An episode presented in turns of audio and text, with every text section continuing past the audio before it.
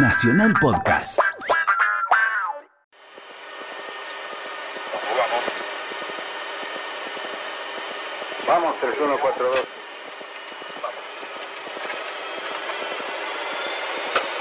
¿Pago este? Sí.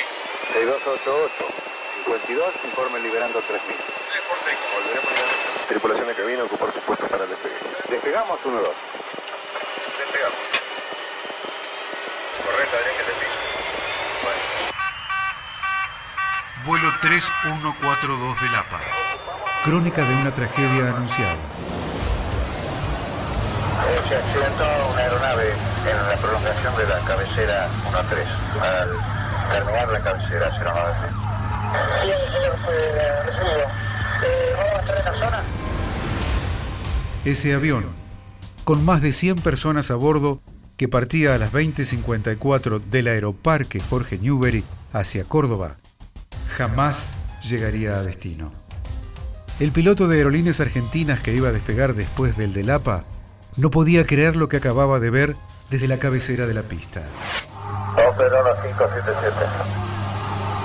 ¿Ves algo, Héctor? No, ya vi todo lo que no tenía que ver en mi vida. El Boeing 737 nunca despegó.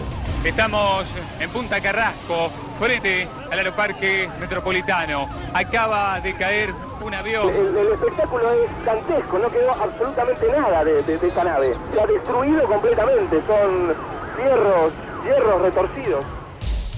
Era difícil encontrar una explicación.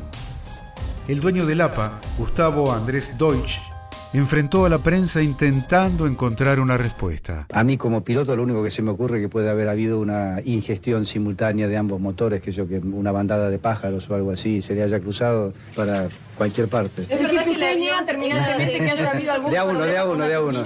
Yo no niego terminantemente nada. No- nosotros estos aviones los estamos reemplazando con aviones nuevos, que un poco eh, tenemos el problema del famoso impuesto de los maestros.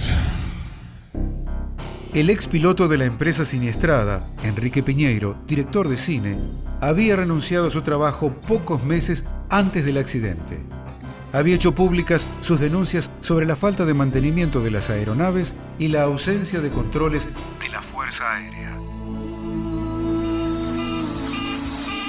Yo básicamente le acerqué al juez las cartas que yo le escribí a los directivos del APA en el año 96, anticipándoles que de continuar con esa política y ese estado de mantenimiento, un accidente era la consecuencia no solo previsible, sino prácticamente inevitable.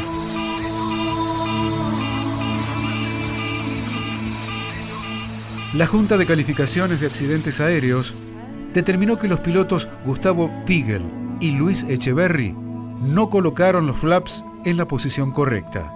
Y eso fue determinante. Durante el carreteo la alarma no paraba de sonar. No obstante, siguieron igual.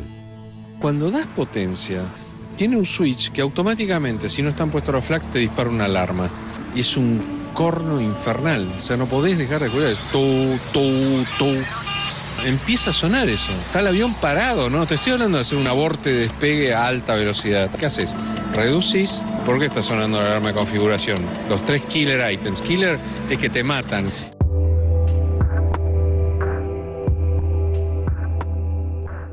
...65 muertos... ...cerca de 40 heridos... ...el recuerdo de aquel momento fatídico... ...será inolvidable para los que lucharon por sobrevivir...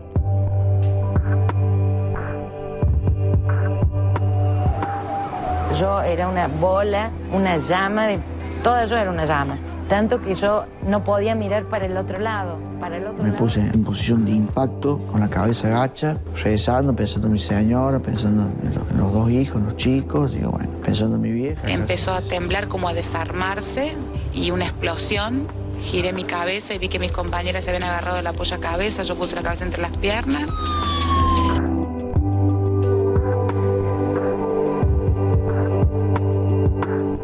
En 2010, en juicio oral, los ocho inculpados, entre los que se encontraba el dueño de la empresa y oficiales de la Fuerza Aérea, fueron absueltos de culpa y cargo.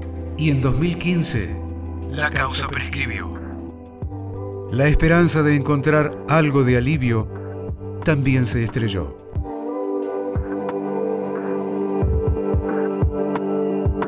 Vuelo 3142 del APA. Crónica de una tragedia anunciada. Una producción de contenidos. Radio Nacional.